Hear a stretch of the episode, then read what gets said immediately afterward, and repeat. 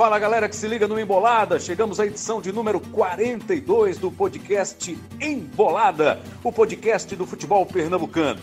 E nós estamos aí às vésperas do retorno do futebol, pelo menos dos treinos para os clubes em Pernambuco. A expectativa é que nesse dia 15 os times envolvidos no Campeonato Pernambucano estejam de volta ao trabalho.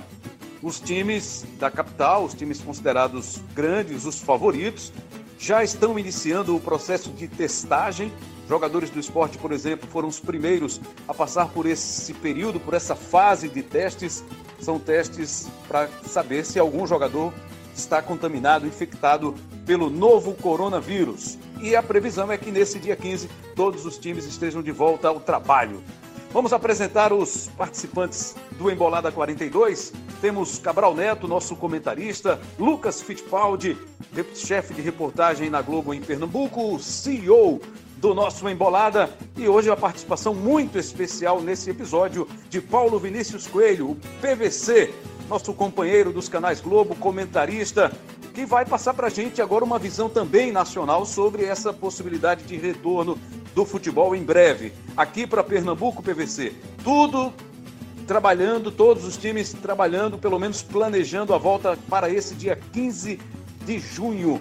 Na sua visão, é uma data boa, é uma data legal para se voltar a trabalhar, para se pensar em futebol? Como é que você tem pensado sobre isso nesse período tão difícil? Muito obrigado pela sua participação, bem-vindo ao Embolada PVC. Eu que agradeço, Rembrandt. Olha só, eu acho que a gente tem se assustado todos os dias com os números nacionais.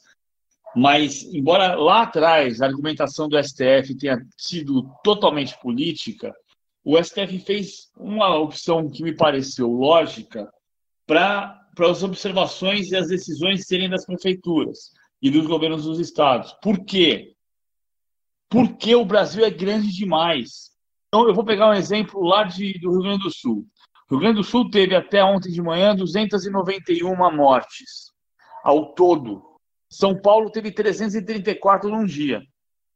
Se você pensar que o, o Rio Grande do Sul é maior do que o Reino Unido e a Bélgica juntos, e eu estou citando aqui dois países da Europa que têm ah, o segundo e o quarto maior número de mortes por milhão de habitantes, a gente vai ver que no Rio Grande do Sul a situação é confortável. O Pernambuco não foi tão confortável, né? Então a gente tem que olhar com esse cuidado. Agora, o processo de flexibilização em boa parte do país começou. E a gente vai começar a dizer assim: ah, mas o futebol tem que voltar porque abriu o shopping center. Então, mas você está abrindo o shopping center, todas as atividades vão querer voltar. Por que a pressa? A resposta é simples: é porque se você voltar a, a treinar primeiro, você vai ter condição física para jogar assim que houver autorização. E quando tiver autorização para voltar a jogar, você vai começar a ter arrecadação de televisão e patrocínios e vai pagar as famílias que dependem de você. É por isso que está todo mundo tentando se preparar. Não pode reforçar a barra, mas ter planejamento, ter o plano de voltar, o detalhamento de como vai ser, isso tem que estar tá todo mundo preparado. Você trouxe números importantes aí sobre o novo coronavírus, né? destacando São Paulo, Rio Grande do Sul. Só para a gente ter uma ideia, trazer essa ideia para quem está nos ouvindo agora, em Pernambuco, nesse momento em que estamos conversando aqui, trocando essa ideia no Embolada, Pernambuco já tem 42 mil pessoas infectadas, quase 43 mil pessoas infectadas, com mais de 3.600 óbitos. Então, são números altos né, para uma região, para um estado da federação, para um estado no Brasil. Então, por isso, essa, essas diferenças né, que a gente pode estabelecer aí com o continente europeu, por exemplo, que já voltou com bola rolando. A Alemanha foi o primeiro país a voltar com bola rolando no, na sua liga, depois veio Portugal, está começando também agora a Espanha, já já vai voltar também a Premier League, o futebol inglês, e o futebol brasileiro ainda não tem uma data definida, determinada para voltar a, ao seu futebol. Temos aí alguns indicativos, por exemplo, Santa Catarina já prevê para o dia 8 de julho, Rio Grande do Sul, que tem uma situação menos complicada sobre o coronavírus, já está mais ou menos imaginando aí, caminhando para segunda quinzena de julho, e Pernambuco começa dia 15 de junho com os treinos. Lucas Fittipaldi, esse é o momento da volta do futebol de Pernambuco, pelo menos para os treinos com jogadores, com o trabalho da comissão técnica. Fittipaldi, bem-vindo mais uma vez ao Embolada. Obrigado, Rembrandt. É, um abraço aí para o Cabral, para o PVC, para os nossos ouvintes. É, Rembrandt, a gente já a gente tem falado um bocado né, sobre toda essa situação que assola o país, né, sobre, enfim, esses números são super importantes, né, tudo, tudo aquilo que a gente tem pregado, tanto na, na televisão, como aqui no podcast também, na internet, globosport.com. Isso, sem dúvida, é o mais importante nesse momento.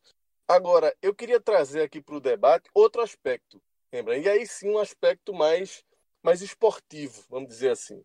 Porque aqui em Pernambuco, os treinos voltam agora, como você citou aí, já no dia 15, né, na segunda-feira. E os clubes devem ter ali de 20 a 30 dias de preparação, é, numa situação completamente atípica. Eu diria que assim, a nossa geração jamais vista, né? Porque quando você tem as férias ali, dura, dura um mês, no, no máximo ali, né? E você dessa vez são quase três meses de inatividade, né? Quando voltarem, vão ser três meses, né? No dia, no dia 15.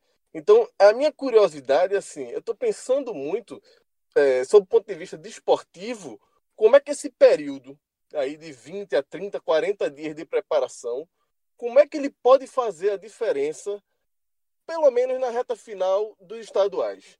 Nesses primeiros jogos, e tem essa situação também que os primeiros jogos, muitos já vão ser de caráter decisivo, é outra situação também que chama muito a atenção.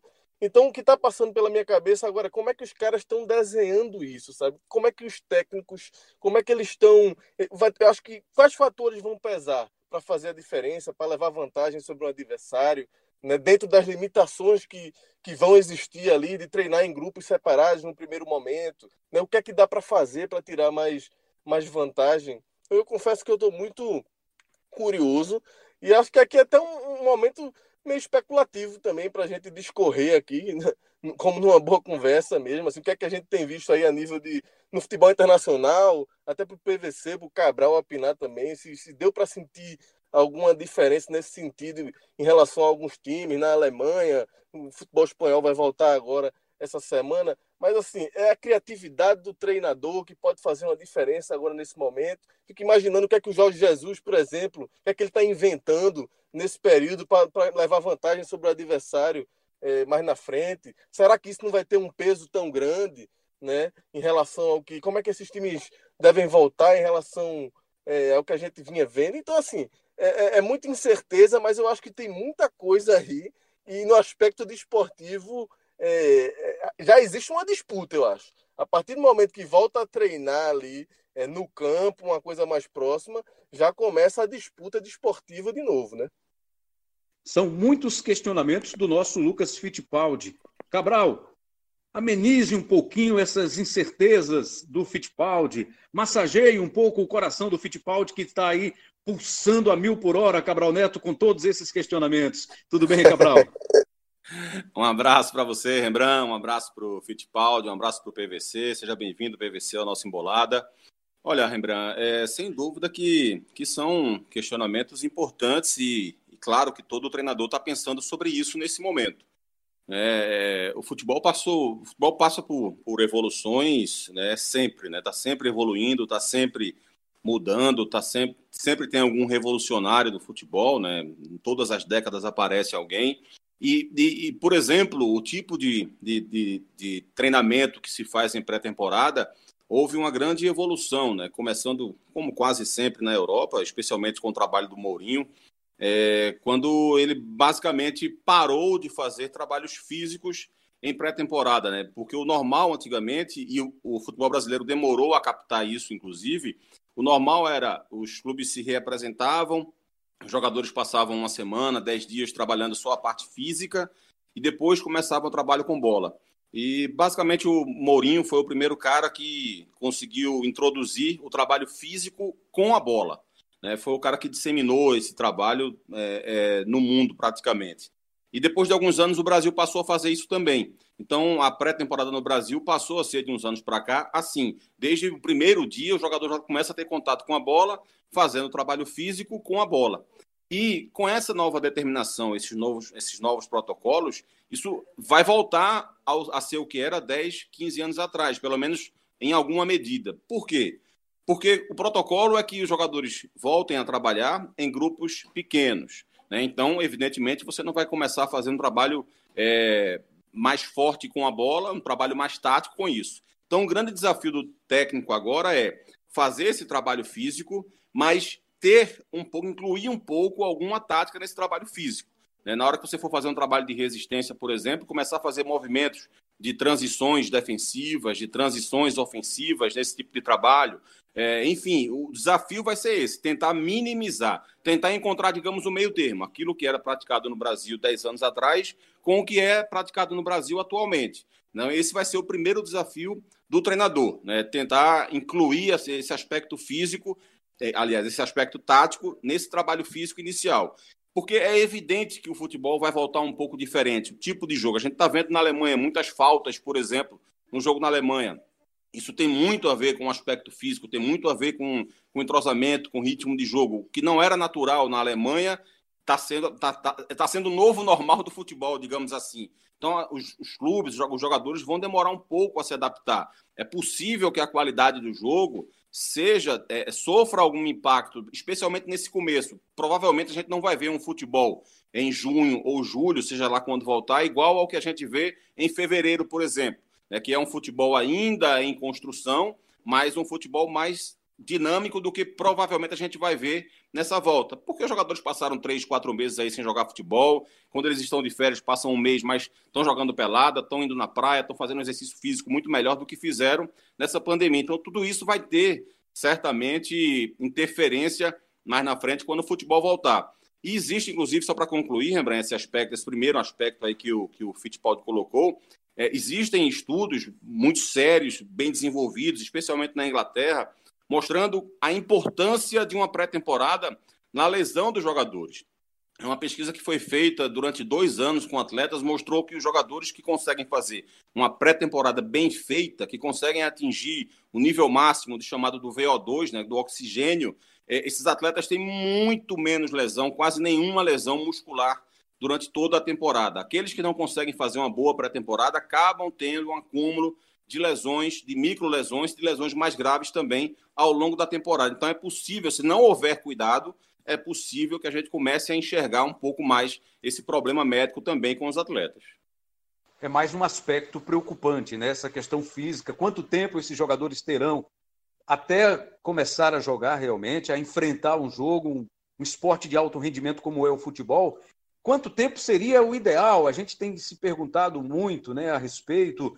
Os clubes paulistas estão esperando sinalização para começar a testagem. A ideia é que todos voltem ao mesmo tempo para os treinos e aí todo mundo entraria mais ou menos numa condição parecida. Mas em São Paulo, por exemplo, o Bragantino, RB Bragantino, já, já saiu um pouquinho, já começou a fazer algum trabalho. Já parece-me que quebrou um pouquinho aquela corrente, aquele acordo firmado com os outros times. Mas, PVC, o que a gente tem visto para trazer como exemplo é, por exemplo, a questão da Alemanha. A gente vê muitos times, muitos visitantes ganhando, coisa que é, não é tão normal. Normalmente, o que a gente vê é o time da casa ganhando, o mandante tendo mais força, se impondo mais, mais oportunidades, mais vezes. Isso já é um reflexo desse novo momento em que o futebol, pelo qual o futebol passa, PVC? Pode ser. Só, só atualizar a questão do Bragantino, que a Federação Paulista ontem deu um pito público no Bragantino e mandou o Bragantino parar de treinar para que todos voltem a treinar nas mesmas condições a partir da autorização. Então, até segunda-feira, se voltarem a treinar segunda-feira, o Bragantino volta de novo segunda-feira. Ele teve que parar por causa dessa bronca pública da Federação Paulista. A, a questão do, do público e do, da vitória dos, dos, dos uh, visitantes, eu acho que é um, um, sinal, sim, no futebol alemão, de que a torcida ajuda a ganhar jogo. Isso é quase inegável.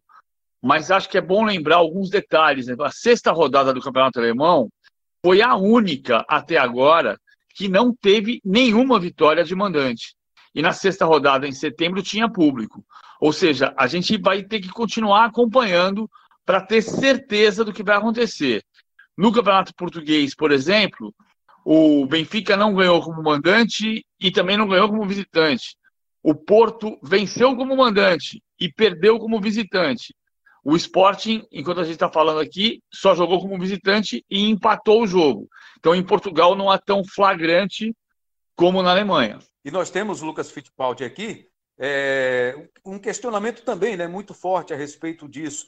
A questão de presença de público, claro que não vamos ter público neste início, nessa volta, nesse retorno do futebol, mas a expectativa é que a, a situação possa clarear, o controle possa chegar, um controle sobre essa pandemia e que o público retorne. Mas não tem como pensar nisso para 2020, né?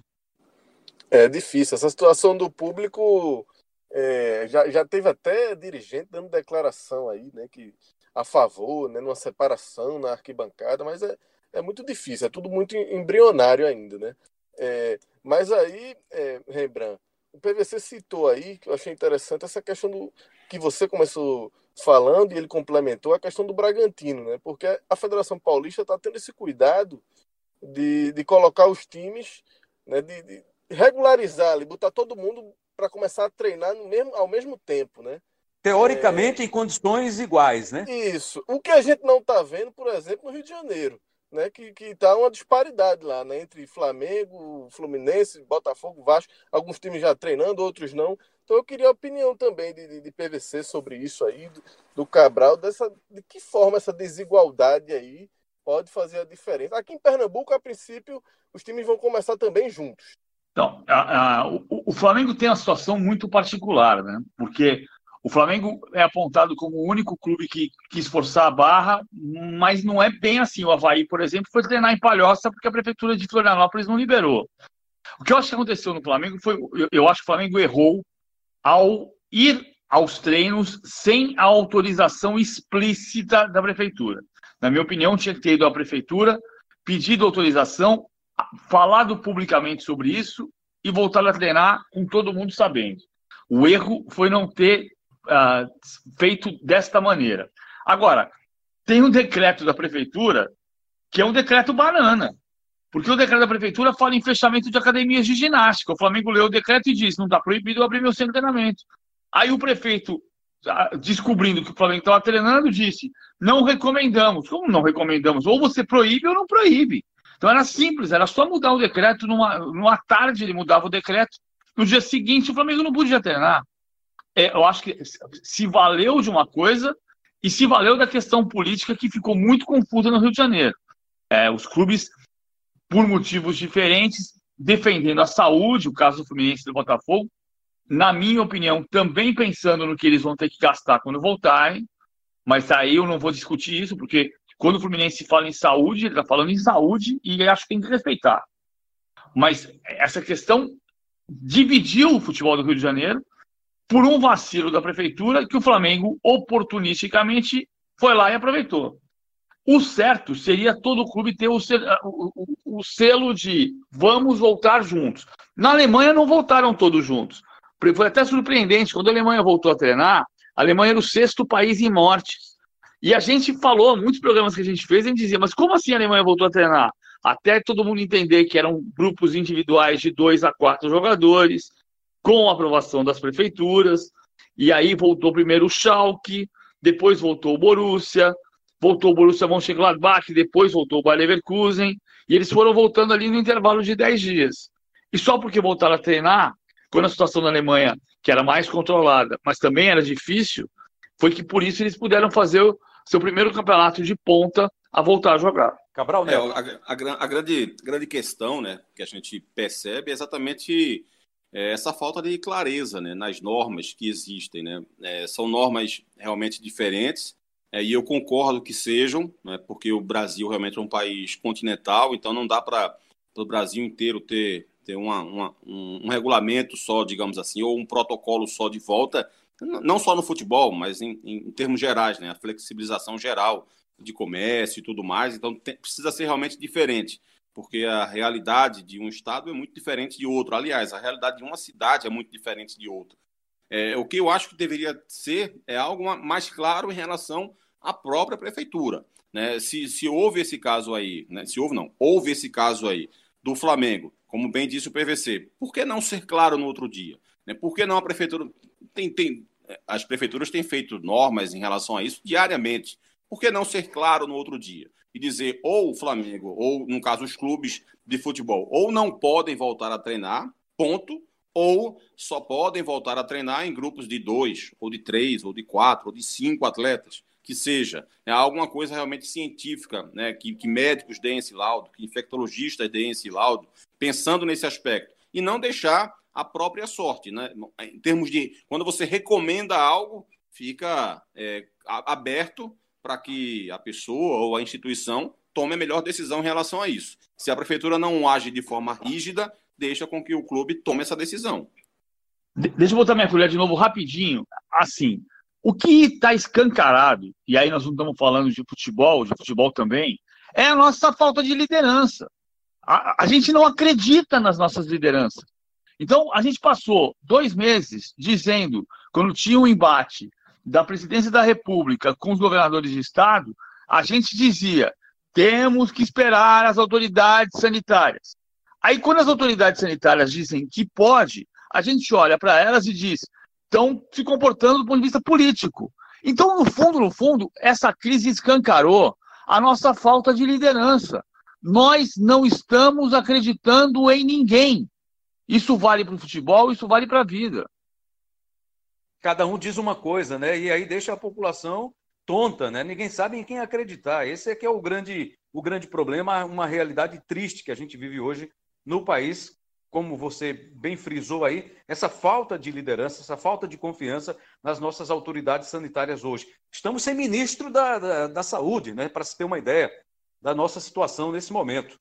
Outra participação especial no Embolada, episódio 42, é do técnico Eduardo Batista, que foi preparador físico do esporte e também técnico da equipe rubro-negra, filho do Nelsinho Batista, outro campeoníssimo com a camisa do esporte. Ele também fala dessa volta aos treinos nessa temporada, depois de quase praticamente três meses com o futebol paralisado no Brasil. Eduardo Batista. Eu acredito que que o grande problema que a gente deve enfrentar não é, não é a parte física. Né? Eu vejo a parte física, os atletas têm conseguido, uh, de uma maneira ou outra, trabalhar. Né? Hoje em dia, né, você tem, tem trabalhos bem direcionados, embora todo mundo meio que fechado num, num lugar, né, mas também com atletas que têm acesso a um espaço maior que possa fazer algum tipo de, de, de trabalho. Então, ele não zerou. Eu acho que a grande preocupação, em todo esse tempo parado, é a parte técnica. Né? Esses jogadores, muito tempo sem, sem, sem o jogo, sem chutar a bola, sem estar com uma chuteira num, num gramado, sem dominar, sem cabecear.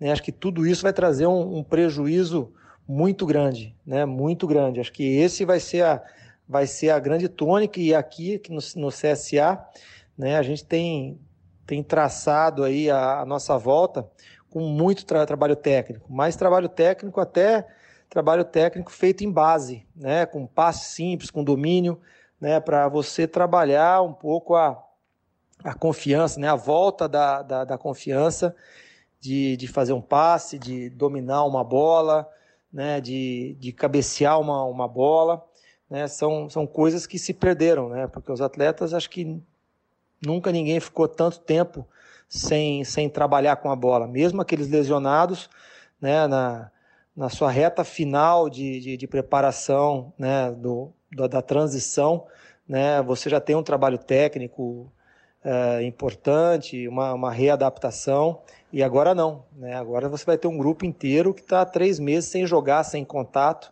e isso é muito difícil. E esse cenário que alguns clubes voltaram, outros não, né? Eu acho antidesportivo, né? Porque não é justo, né? Você vai ter clubes aí quando iniciar o brasileiro, você vai ter clubes com pelo menos um mês à frente. Então a, a, a diferença ela é, ela é muito grande. Né? Ainda mais no momento desse, você vai ter aí né, quantas sessões de, de trabalho a mais que os outros. Né? A gente teve exemplo agora na, na, na, Alemanha, apesar de ser um país menor, mas na Alemanha voltou todo mundo junto. É importante você dar igualdade esportiva né, para o campeonato, né, de todos terem as mesmas condições de, de poder trabalhar. Vamos ouvir também a opinião do técnico Hélio dos Anjos, ex-técnico do Náutico e do Esporte. Atualmente ele é o comandante técnico do Paysandu, do Papão da Curuzu. E já tivemos um contato recente com ele, né? Muito preocupado com toda essa situação no país, no mundo, essa pandemia do novo coronavírus, mas atento também a tudo o que acontece no mundo do futebol e se preparando para voltar ao trabalho. Está seguro para isso, Hélio dos Anjos? Três meses, né? Deixou todo mundo com deficiências físicas, né? E por ser uma pandemia, também deficiências mental, né? Isso é natural. Todos os profissionais, não somente os atletas, né? A volta dos treinos, ela está começando a, a desenhar é, em todos os estados, né? mas a questão jogo, ela não tem como ser definida ainda em todos os estados. Se Santa Catarina está usando uma data, daqui a pouco essa data não vai caber em Pernambuco, não vai caber em Belém, no Pará, não vai caber em Fortaleza. Então eu acredito que é, em termos de, de, de regionais, é, vai ter sim deficiências, vai apresentar problemas, pode ser que alguém leve vantagem. Agora, em termos de brasileiro, eu acredito que vai estar todo mundo, todo mundo preparado, porque o brasileiro também não tem data e, consequentemente, a preparação ela vai tornar-se igual, né? Eu acho que o mais importante é todo mundo estar preparado para um início difícil, um reinício de temporada difícil, amenizado, amenizando por alguns, alguns detalhes, tipo cinco substituições, é, uma ou outra situação que pode acontecer, mas o que eu vejo mais é, importante para não ter vantagem é todo mundo, todos os clubes, eu acredito que vai ter um padrão de preparação, porque o, o próprio protocolo ajuda a todo mundo padronizar a preparação. Eu mesmo, nós mesmos já estamos trabalhando via online, bem, bem legal, bem definido, tudo muito monitorado, todos os trabalhos bem executados. Agora, o presencial, que a gente vai ter que fazer adaptações, como todos os clubes vão fazer. Quem tiver melhor preparado para as adaptações de treinamento pode levar sim uma pequena vantagem. E com quem você conversou, de quem você ouviu PVC? opinião sobre esse retorno ao futebol, essa volta aos trabalhos. Com que técnicos, com que lideranças esportivas você teve contato nesses últimos dias, PVC? Ah, eu falei com o Vanderlei Luxemburgo, que está sempre muito cauteloso, ele está preocupado com a saúde, até porque ele é grupo de risco. Eu falei com o Thiago Nunes, o Thiago Nunes está mais um compasso de expectativa. Ah, quando puder voltar a treinar, deve estar ansioso para voltar a treinar. Mas eu falei mais com dirigentes, falei muito com com o Romildo Bolzan, que acho que teve uma posição de liderança muito forte no Rio Grande do Sul. Na, na, foi com a aprovação da prefeitura, ele e o Marcelo Medeiros trabalharam muito para que a prefeitura liberasse o protocolo de segurança dos clubes. E, e depois houve um momento, houve um domingo à noite em que os clubes chegaram a anunciar em conjunto que não voltariam a treinar na segunda-feira, porque o governador Eduardo Leite, no Rio Grande do Sul, era contra.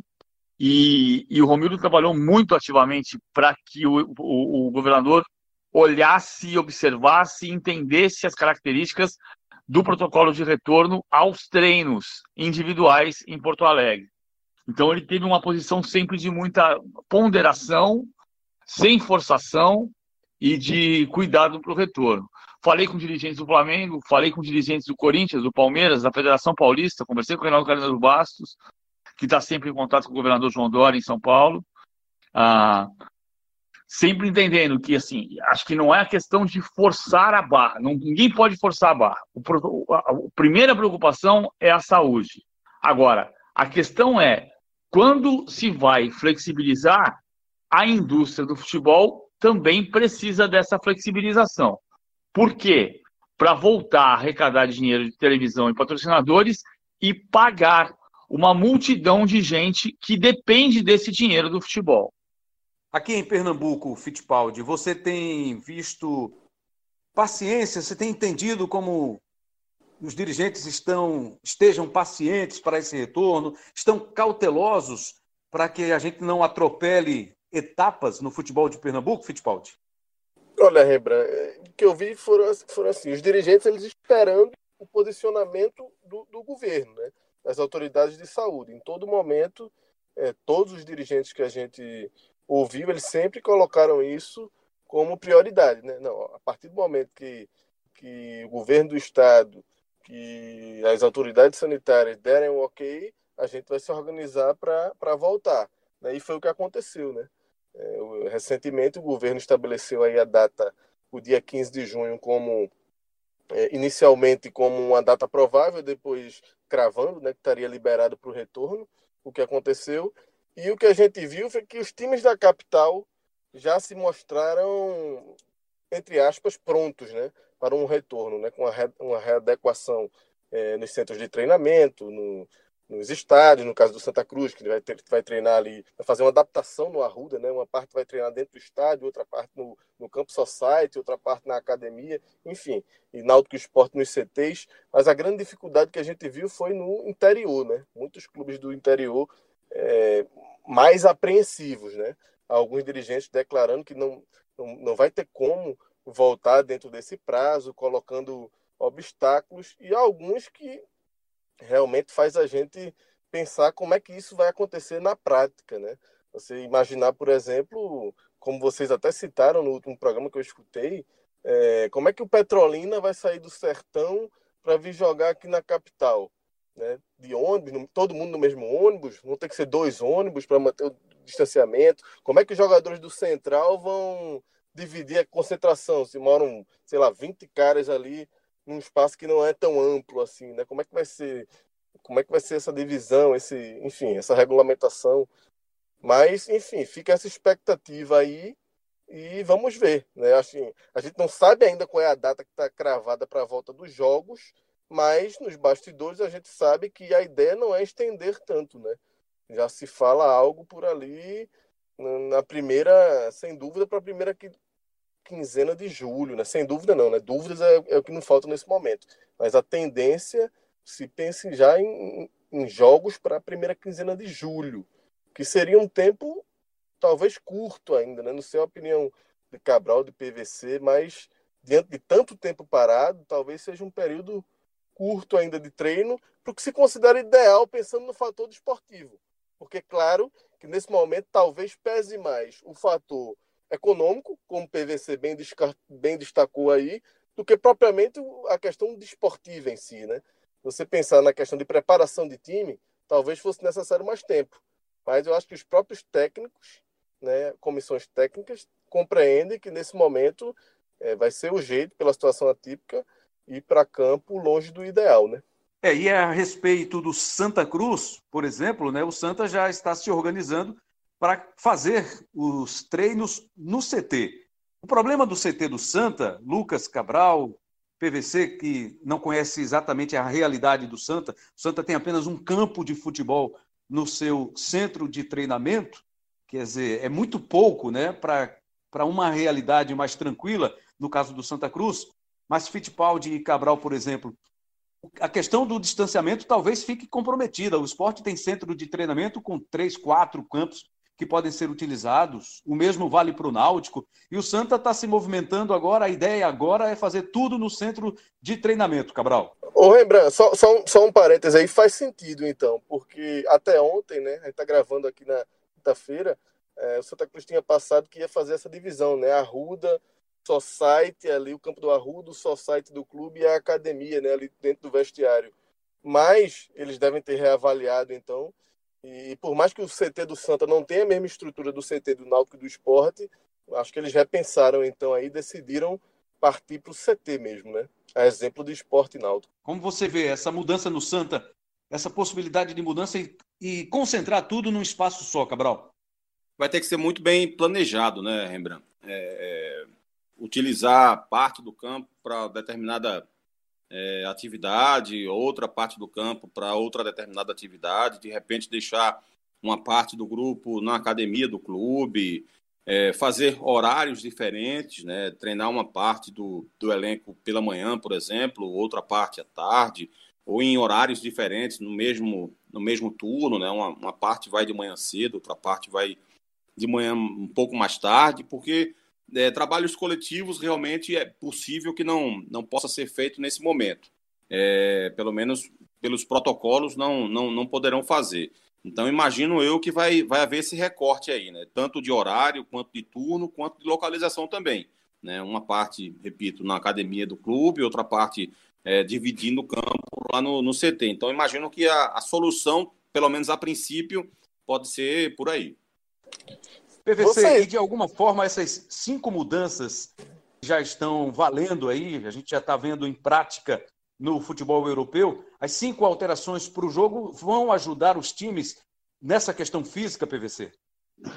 Eu acho que vão ajudar neste momento. Eu sou contra as cinco alterações para sempre, porque eu acho que isso vai beneficiar os clubes mais ricos.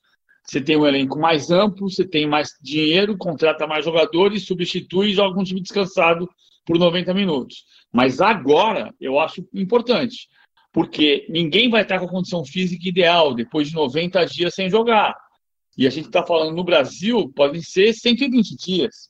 Né? Portugal voltou a jogar na quarta-feira da semana passada, eram 88 dias sem jogo. 87 quando o Porto jogou, 88 quando o Benfica jogou. Então, se você jogar para julho, vão ser 110, 115, 120 dias sem jogar. As cinco alterações, nesse caso, ajudam muito mas para sempre acho que beneficiam os mais ricos. E vocês, vocês acham que. Era, Rembra, assim, eu queria saber se até você também, Rembra, todo mundo aqui no programa, se acham que esse período, o quanto isso pode fazer a diferença assim, entre um clube e outro, a, a capacidade é, criativa de, de, de, determinada comissão técnica. É, eu acho que isso vai fazer pouca diferença é, nesse retorno, nessa reta final de estaduais. Eu queria ouvir a opinião de vocês sobre, sobre isso. A, minha, a questão que eu posso te, te falar sobre isso, vendo a realidade aqui para o futebol de Pernambuco especificamente, a diferença vai ser grande. Imagino que a gente vai ver uma grande diferença entre os times do Recife, Esporte, Náutico, Santa Cruz, até o Retrô, incluindo o Retrô, que tem sede em Camaragibe, aqui na região metropolitana, que não se desfez dos seus jogadores, pelo menos dos seus principais jogadores. Vendo uma realidade próxima, Vitória, Petrolina, Decisão, esses clubes, eles praticamente se desfizeram de seus jogadores. Jogadores que tiveram contratos encerrados, novos jogadores terão que ser contratados. Boa parte do grupo talvez seja formada até por quem já estava aqui. Mas muitos jogadores não vão voltar para fazer um contrato de três meses e jogar apenas um mês, que é mais ou menos o que falta para completar o campeonato, até um pouco menos do que isso. Então a realidade vai ser bem diferente. E os técnicos, quando se encontrarem, né, os times, os grandes, os mais bem estruturados, aí sim a estratégia vai fazer uma diferença enorme. E também quem se cuidou durante esse período, porque nós tivemos férias antecipadas de um mês, depois dois meses dos jogadores em quarentena, mas aí quem se virou melhor, quem se dedicou trabalhando, treinando, trabalhando em casa, talvez leve alguma vantagem em cima disso, Cabral. Ah, eu acho que acho que pode fazer muita, muita diferença, viu, Rembrandt? É, como eu falei anteriormente, acho que é, o futebol vai voltar um pouco diferente inicialmente, né, em, em, alguns aspectos, e acho que aquele treinador é, que mais que tiver mais é, que conseguisse aproveitar melhor desse momento, ele pode fazer uma diferença enorme a favor da sua equipe. Essa diferença enorme não necessariamente pode ser o suficiente para mudar a rota de um campeonato, por exemplo. É, só para citar como exemplo, é, o trabalho desenvolvido pelo técnico do Boa Vista, que vinha fazendo um campeonato carioca bom, ele pode ser muito bom nesse momento, mas não o suficiente para bater o Flamengo, por exemplo porque aí a gente está falando de equipes com qualidades muito diferentes. Né? O Flamengo está muito acima do Boa Vista. É, o mesmo vale aqui para Pernambuco. Né? O Santa Cruz vinha jogando um, bom futebol no Campeonato Pernambucano. Isso não quer dizer, não significa que ele deva ser, digamos, atropelado pelo decisão.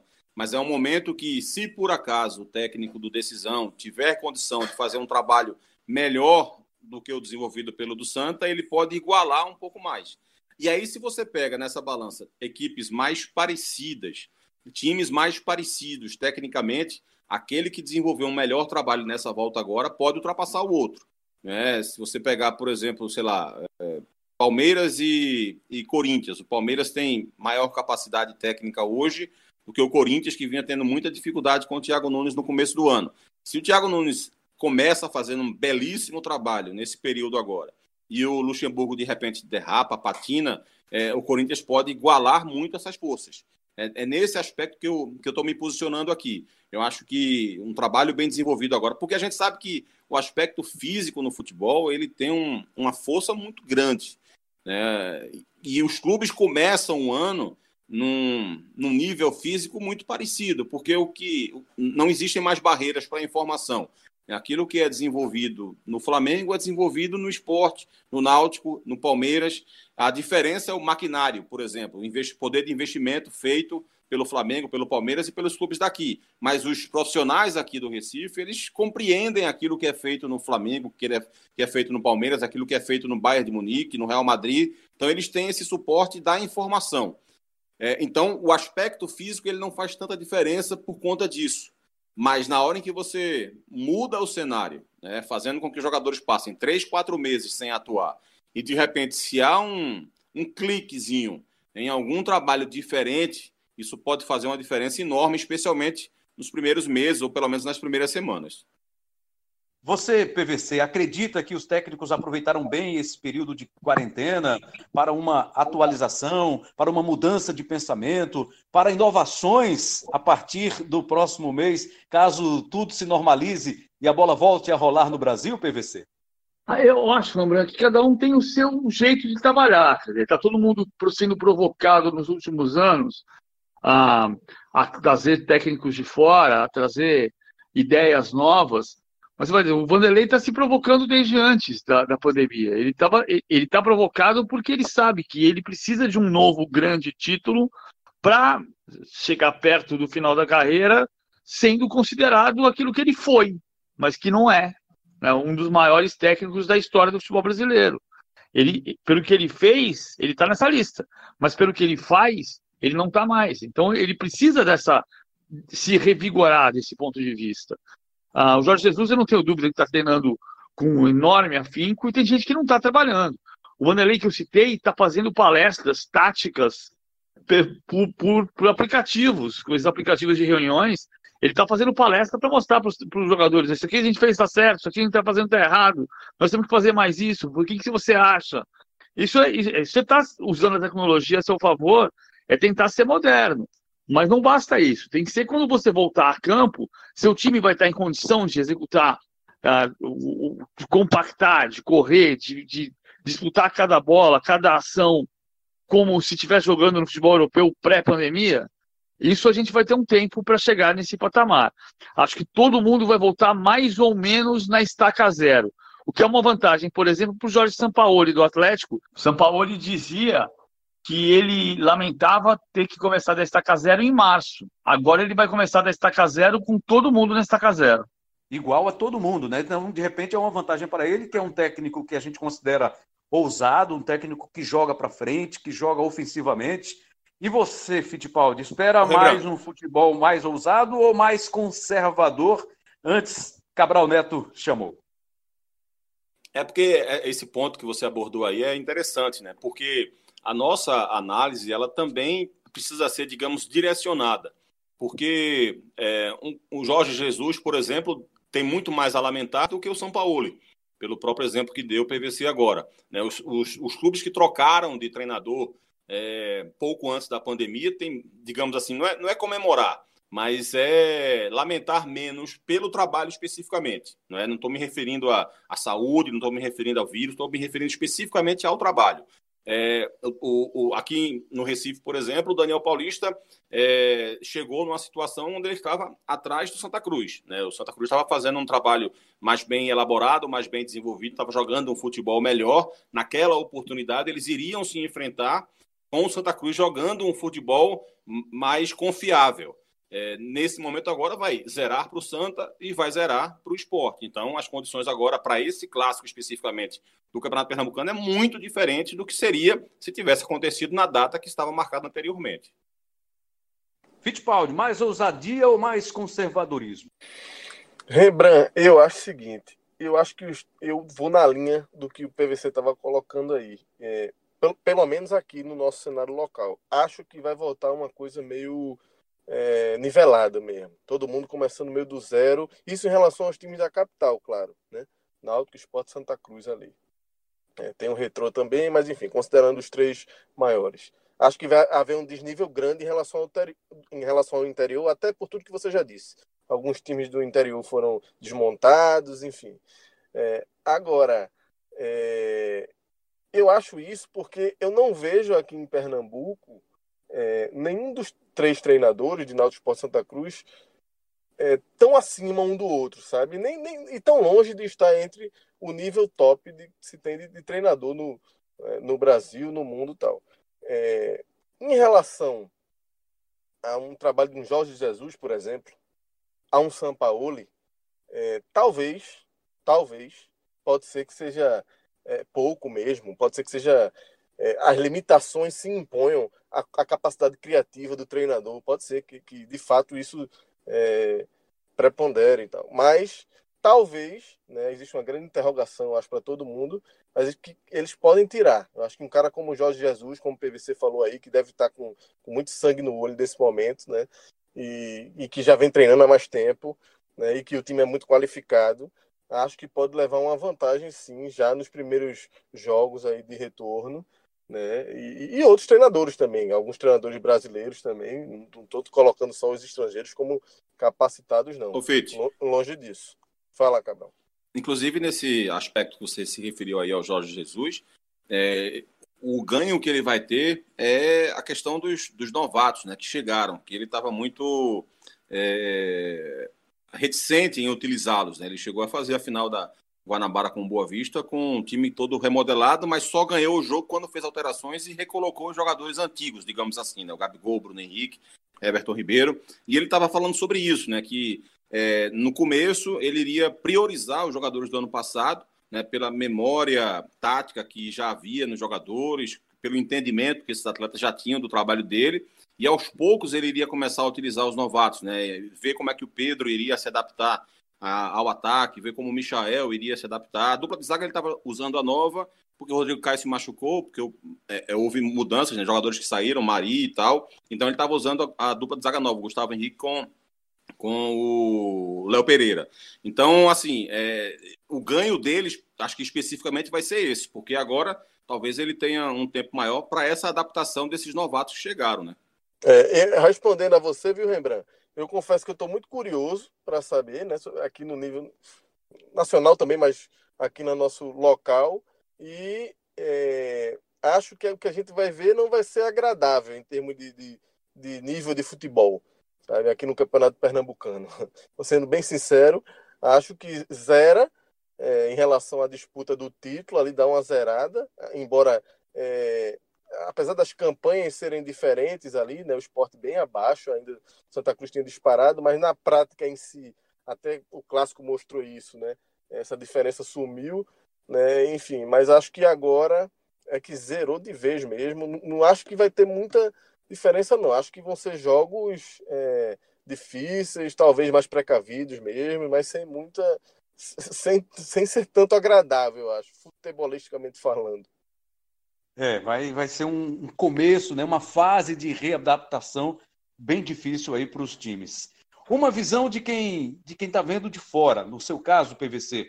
Esporte vai disputar a primeira divisão, a Série A, o Santa a Série C, o Náutico a Série B. Então, pela ordem, Esporte, Náutico e Santa Cruz. Você imagina que essa preparação ela tenha que ser diferente pelo nível de competição que as equipes vão enfrentar? Porque a gente está falando aqui na volta aos trabalhos, aos treinos, ao futebol, para os campeonatos estaduais. Mas logo na sequência vão vir os campeonatos nacionais, né? E nós temos três pernambucanos, cada um numa divisão, os três principais clubes de Pernambuco, e ainda não vejo, pelo menos, movimentação de pensamento, de planejamento para o Campeonato Brasileiro, que é o campeonato principal para eles, para essa parte final do ano, PVC? É porque ninguém está com dinheiro para pensar nisso, né?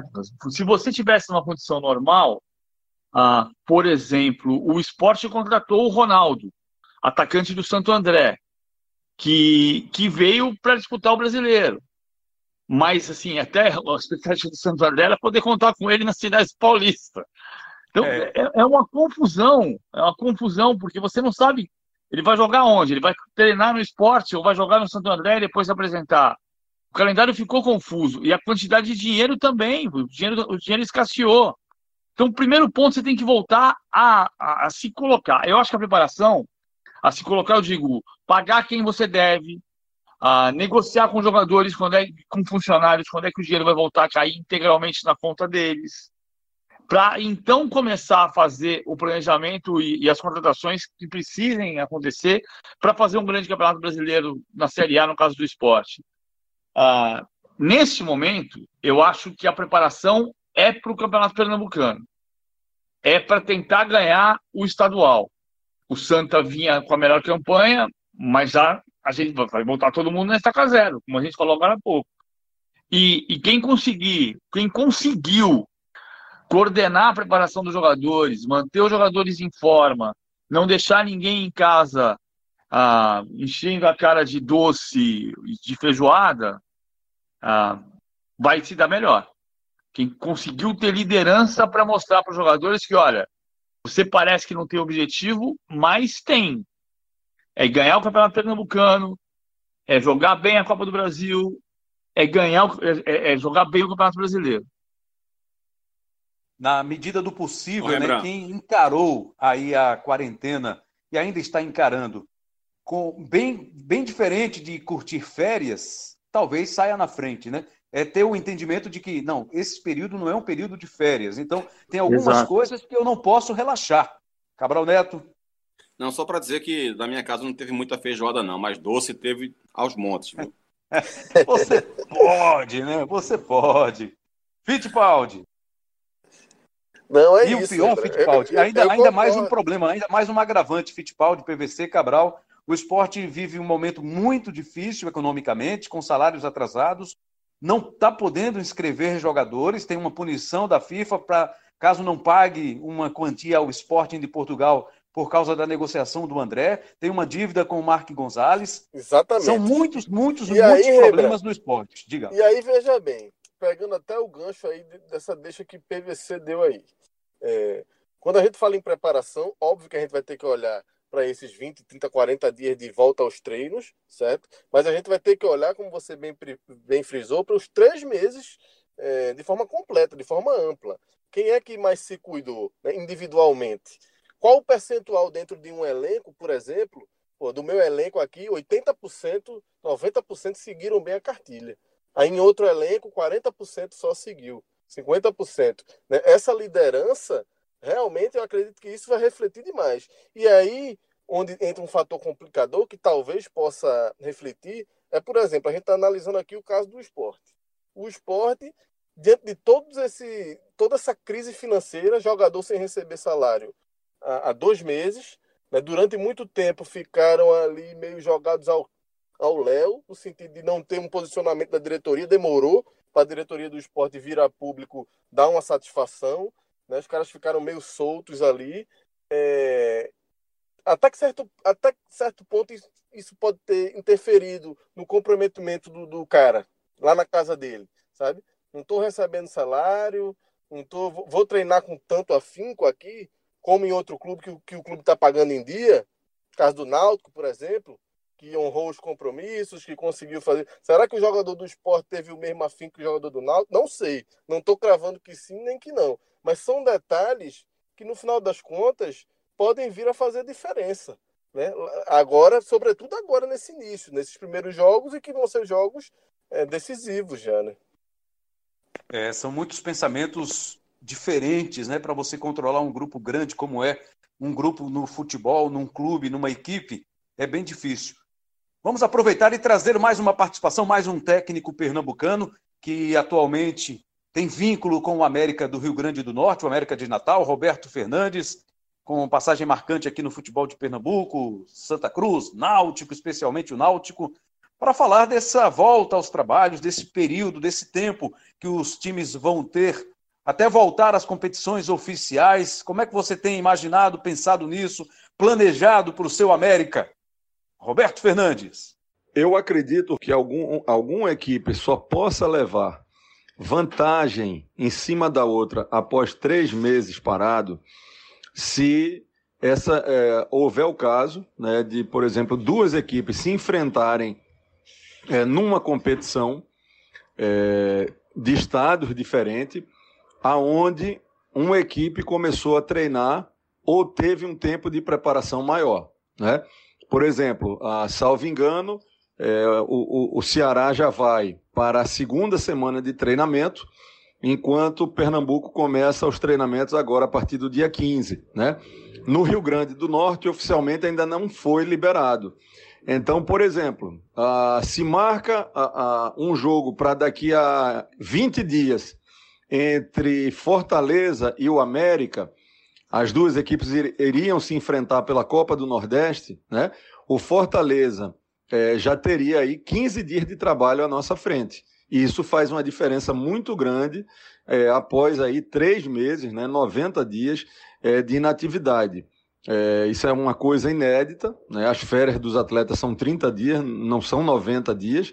E são muito poucas equipes é, que contratam jogador ao longo de uma competição ele inativo durante tanto tempo. Agora não. Agora vão começar todo mundo aí há três meses parado, né?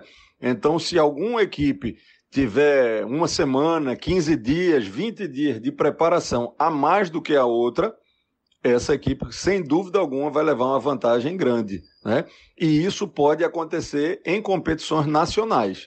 No estadual, não, mas em, competi em competições nacionais, sim, porque em alguns estados já está liberado o treinamento há mais de uma semana, e em outros estados é, ainda não foi liberado oficialmente. Quem participa com a gente também do Embolado é o técnico do Palmeiras, ex-técnico do esporte, Vanderlei Luxemburgo, citado inclusive aqui também já durante o nosso episódio pelo Paulo Vinícius Coelho, o PVC, já que o Luxemburgo está naquele grupo de risco, mais de 60 anos, está também muito cauteloso para essa volta aos trabalhos. Está, inclusive, comandando algumas atividades remotamente, com palestras, discutindo questões táticas com seus jogadores, isso tudo por videoconferência.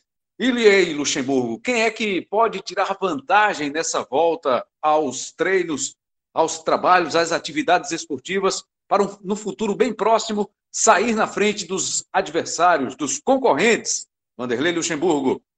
A vantagem pode ser obtida se você voltar antes. Por exemplo, assim, que nem, é, vai acontecer no Campeonato Brasileiro. Alguns clubes já voltaram um mês atrás. O Grêmio, o Inter, o Flamengo, o Atlético Mineiro.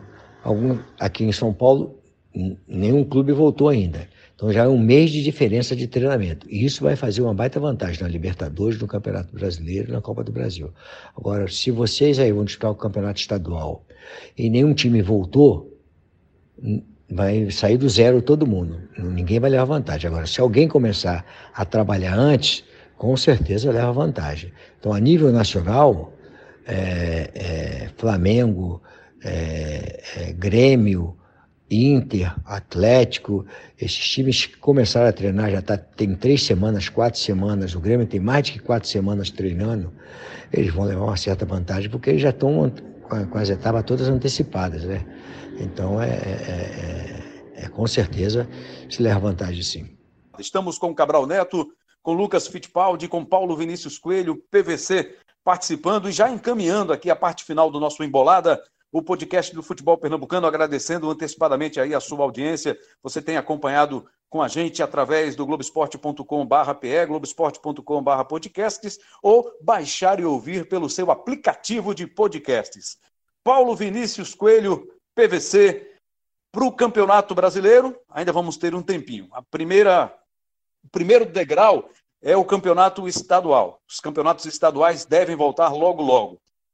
Tecnicamente, que exigência o torcedor que não vai estar presencialmente né, no local, nos estádios, que tipo de exigência o torcedor pode fazer ao seu time, pode influenciar no rendimento do time, mesmo estando à distância? Será que as redes sociais vão ser o, o novo termômetro para isso, para o torcedor saber, para o jogador saber se está tá indo bem ou não? Vai conferir, vai consultar as redes sociais para saber como é que está a avaliação dele diante do público, do torcedor, PVC? Antes do PVC responder, deixa eu até emendar para ele, que ele já aproveita e já responde tudo junto. É, o que é que ele tem ouvido falar também, o que é que ele está imaginando aí em relação à própria Libertadores? A, a Libertadores não dá para ter certeza de nada. Porque a primeira, primeira palavra quando a gente fala de Libertadores hoje é aeroporto. Vai Ninguém ter aeroporto. quer abrir a fronteira para o Brasil, né? É, mas não é, e não é só o Brasil, porque tem, uma, tem um detalhe. A gente está olhando muito para o Brasil, porque os números do Brasil são assustadores, o Brasil é maior. Mas o Equador tem mais mortes por milhão de habitantes do que o Brasil. E o Peru está pertinho. O Brasil tem, acho que, 176 mortos por milhão de habitantes. O Peru tem 165. E o Equador tem mais, tem ali perto de 190, 200 mortes por milhão de habitantes. Então, não é só o Brasil. Agora, em relação a outra pergunta, qual foi, Rambra? Desculpa, me fugiu agora. Não, é sobre essa avaliação, o termômetro para o jogador saber se está ah. indo bem ou não, Sim. porque não vai ter público em campo para aplaudir ou para vaiar, para xingar. Vai, ser ah, diferente o termômetro, né? Essa avaliação a comissão técnica vai dar e ele próprio vai saber, joguei bem, joguei mal, ah, como é que eu vou me motivar sem ter público aqui. A gente, precisa, a gente vai precisar ter calma, que é uma coisa que virou artigo de luxo no mundo. O Brasil está muito difícil com essa polarização. A gente precisa lembrar que democracia não é só quando você concorda comigo, quando você discorda também. As pessoas estão muito intransigentes. Ou você pensa como eu, ou você é um idiota. Não é assim. A vida não é assim. Eu estou falando isso por causa do exemplo do Benfica. Portugal foi um exemplo de percepção de que o isolamento social ia apressar a volta, ia permitir o retorno mais rápido. Portugal foi um exemplo, um país que deu aula sobre isolamento e sobre a volta da pandemia. Então o Benfica voltou a jogar depois de 88 dias, empatou com o tom dela 0 a 0 e voltou para o confinamento no centro de treinamento do Seixal, que fica na região metropolitana de Lisboa, e foi surpreendido o ônibus do clube por vândalos que atiraram pedras, estilhaçaram vidros, os vidros pegaram nos rostos do Zivkovic e, e do Weigel. Ah, outro grupo de vândalos foi à casa do técnico Bruno Lage, do, do argentino Pise, para ameaçar as suas famílias porque o time jogou mal e empatou com o tom dela. Pelo amor de Deus! O time não estava em campo há 88 dias. Nós vamos precisar dessa compreensão. E, na verdade, nós vamos precisando dessa inteligência. Não é só no futebol, é no mundo inteiro. Tá aí um, um exemplo que não deve ser seguido né, pelos torcedores, o que fizeram os torcedores do Benfica, Cabral. Esse aspecto da, da falta de público também é, é, outro fator que o técnico precisa trabalhar também, Rembrandt. Porque com, com os grandes jogos, grandes decisões, grandes partidas, o técnico nem precisa fazer trabalho motivacional, né? O atleta está ali na ansiedade de jogar aquele jogo, né? vislumbra como é que vai ser a partida, começa a, a ter sonhos, digamos assim, acordados de como vai ser o jogo, de como vai ser marcado, de como pode evitar problemas, de como pode melhorar o jogo, de como se vê vencendo a partida, se vê fazendo um jogo, se vê fazendo uma grande, uma grande defesa. Então, isso tudo vai ajudando na motivação.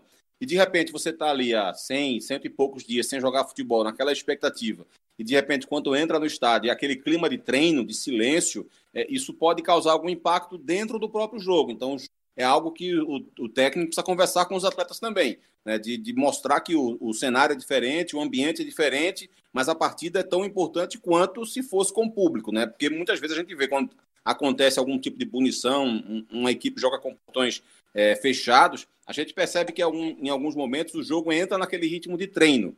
E esse é um combate que o técnico vai ter que ter também, né? Até porque, né, Cabral? isso agora vai deixar de ser a exceção, né? Virou regra, né? Pelo menos por um tempo aí, como a gente já está vendo na Europa. Exatamente. É, é, o novo normal, né? Então, uma coisa é você jogar um jogo sem torcida, uma vez na vida ali, por conta de uma punição e tal. Outra coisa é você realmente ter isso como rotina, né? Todo jogo naquele ambiente ali, sem o torcedor, é outro fator que, que pode pesar também. Assim, quem se adaptar melhor vai, vai, vai poder levar vantagem, né? Eu acho que no Tanto fim das que... contas, eu acho que no fim das contas, assim, é uma situação que a gente nunca vivenciou, né? São três meses aí de, de paralisação, né? E, e, o que sobram são interrogações, né? É, vamos pagar para ver aí, a gente especula muita coisa, mas é, é, esperar mesmo e ver como é que, que cada um vai se comportar. É, certamente deve ter diferenciações, assim, eu não acredito numa, numa coisa muito no, muito igual, não. Por mais que já tenha dito aqui que, pelo menos a nível local, eu imagino um, um, um estaca zero ali, mas certamente a gente vai ver diferenciações aí. É, o Real Madrid, por exemplo, né, não vai jogar as últimas partidas do Campeonato Espanhol no Santiago Bernabéu. Resolveu levar para o Alfredo de Stefano, né, o estádio menor do centro de treinamento. Então, já vai ter, já não vai ter uma despesa maior, já vai diminuir a questão das despesas, porque para você abrir o Bernabeu, mesmo sem público, é diferente, né? Você tem uma despesa muito maior. PVC, para a gente completar com você já te agradecer antecipadamente aí a participação, esperando contar com você outras vezes mais à frente. O ranking do PVC parou, né? Com a pandemia, você teve que paralisar também o seu ranking. Muitos times que estavam sendo provocados pelo ranking ficaram satisfeitos por essa paralisação, viu?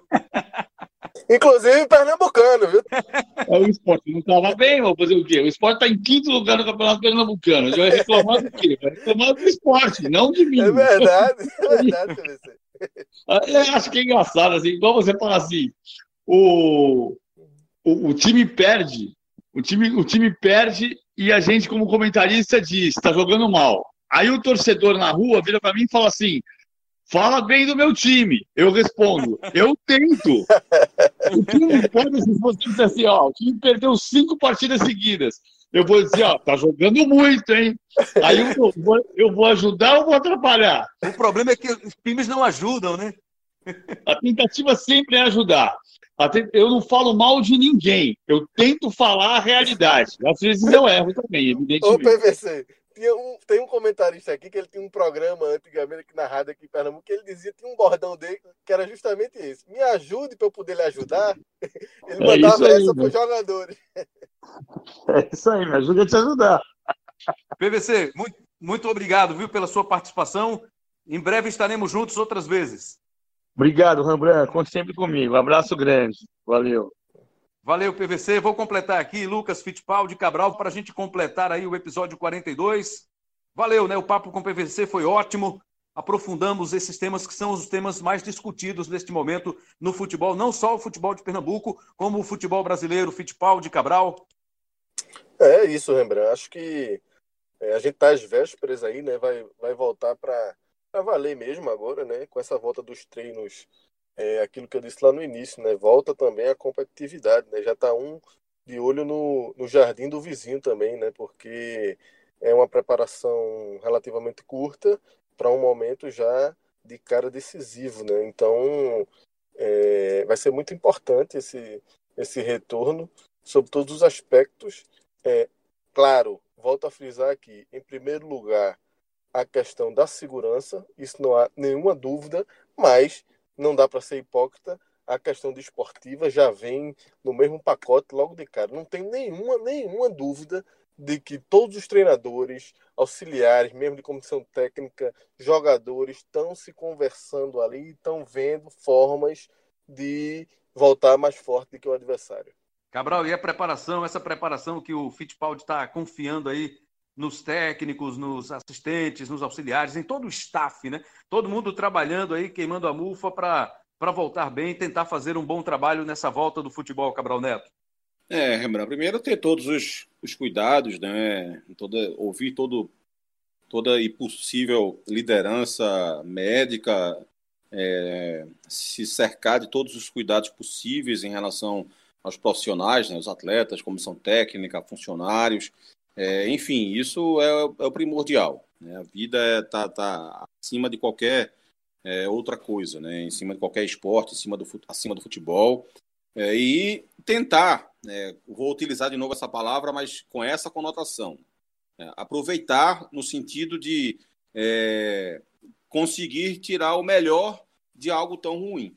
né? tentar estudar o máximo possível, rever os jogos antigos da, da equipe, né? Antigos que parece até que foi faz 10 anos, né? Antigos que eu quero me referir de dois, três meses atrás, né? Assistir os jogos que estavam acontecendo no começo do ano, é, rever defeitos, minimizar problemas, tentar adaptar soluções, é, pensar na construção de um novo time, né? Mesmo sendo a mesma escalação, mas vai ser um time novo, de um jeito de jogar novo, com ideias novas.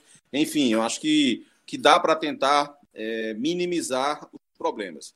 É, sabe, acho que sabe... o futebol vai sim perder qualidade, a caracterização do jogo vai ser um pouco diferente. Quem conseguir minimizar é, esse problema pode se dar muito bem. Sabe um ponto, Rembrandt, que enquanto Cabral estava falando, me veio aqui, né? A gente falando sobre adaptações, sobre o que é vou dar um chute aqui, tá? De um exemplo que, enfim, pode passar longe ou não, mas diante dessas limitações, né? Você tendo que treinar ali, num primeiro momento, grupos reduzidos.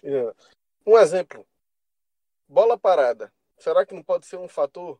Será que não Sim. pode ser um, um período para o cara caprichar mais ali, voltar a treinar mais cobrança de falta, por exemplo? A escassez de gol de falta que a gente tem visto nos últimos anos no futebol brasileiro, pelo menos. Né? A gente tem visto cada vez mais que o, treino, o cara não treina mais tantas faltas como antigamente. Tinha jogador que antigamente terminava o treino e batia 50 faltas, 100 faltas. Né? Hoje em dia, isso é, é raríssimo de ver. Será que nesse momento isso não vai acontecer? Em algum momento, já que não dá para fazer tanto trabalho coletivo, o cara não vai estar tá ali aprimorando as cobranças de falta. Então, assim, são variáveis, e é como o Cabral citou aí. Quem encontrar soluções certo? Nesse período, assim, é, adaptações e soluções, né? Pode levar vantagem, interessantes, pode levar vantagem sim. É, ele, vai, ele vai precisar treinar realmente isso, Fit, mas há um, há um problema hoje nessa questão das repetições de faltas, né? Porque há um, há um consenso é, no aspecto físico de que Desgaste, essas né? repetições né, desgasta demais o atleta, né? É, desgasta demais a musculatura e deixa o jogador é, mais próximo de uma lesão. Então, por isso que hoje em dia você não vê mais um atleta fazer essas 50 cobranças de falta, 100 cobranças e, e de falta. E talvez até. E, a, tinha, e talvez isso se agrave nesse momento, né, Cabral? Porque os caras estão a três Sim, meses. isso, né? isso. Então exatamente. talvez a cobrança de falta não seja nem recomendável tanto, seja o é, é, acho né? que, acho que mas... num, num, num, primeiro momento não, Fit, mas acho que com o decorrer do trabalho, com a, o fortalecimento da musculatura, eu acho que esse vai ser um aspecto que vai ter que ser é. desenvolvido mesmo. Né? É, é tem dois, dois, dois pontos no futebol que, que dão uma resposta mais rápida ao treinador. O time, quando está mal e chega um novo técnico, por exemplo, é, duas coisas que ele pode treinar exaustivamente, exaustivamente entre aspas aí, é, para o próximo jogo, o jogo seguinte, daqui a três, quatro, cinco dias, exatamente a bola parada e marcação é, esses dois pontos te dão é, uma resposta mais rápida. Então, eles acabam apostando muito nisso num primeiro momento, né? porque você pode fazer a diferença nesse aspecto aí. Você melhora a tua marcação, você fica menos vulnerável ao adversário, você melhora a tua bola parada, você, ou seja, você se defende melhor dessas cobranças de falta e você também ataca melhor nessas cobranças de falta ou escanteio. Então, são dois pontos que os técnicos vão ter que abordar de alguma forma, né? Talvez mais até do que os outros, ou mais do que o normal. Mas eu acho que para isso precisa ter esse cuidado necessário, fortalecer mais a musculatura para não colocar ainda em mais risco esses atletas. Eu só vou discordar da sugestão, Fittipaldi, eu só vou discordar da sugestão de Cabral, é. que, que é para os times revisitarem os seus jogos, né? olharem os jogos do passado, o passado recente, né? de dois, três meses atrás, esse conselho aí eu não quero para o Vitória, não. Não quero que os caras olhem os jogos que eles fizeram no Campeonato Pernambucano, não, hein? Até aqui. Muitos times, viu, Rembrandt? Só por isso, viu, Cabral? Quando terminar o jogo, quando terminar o jogo, Rembrandt, o cara, o treinador tá lá mostrando para os jogadores, quando mostraram, viram aí, pronto, esqueçam tudo isso e vamos recomeçar agora. É por isso que existem tantas, tantas interrogações, né? É, a gente, por mais que a gente tente aqui especular e tentar imaginar, né, enfim, discutir, mas é, é, um momento de muita incerteza. A verdade é essa. Assim, a gente nunca viveu isso e vamos ter que esperar para ver mesmo.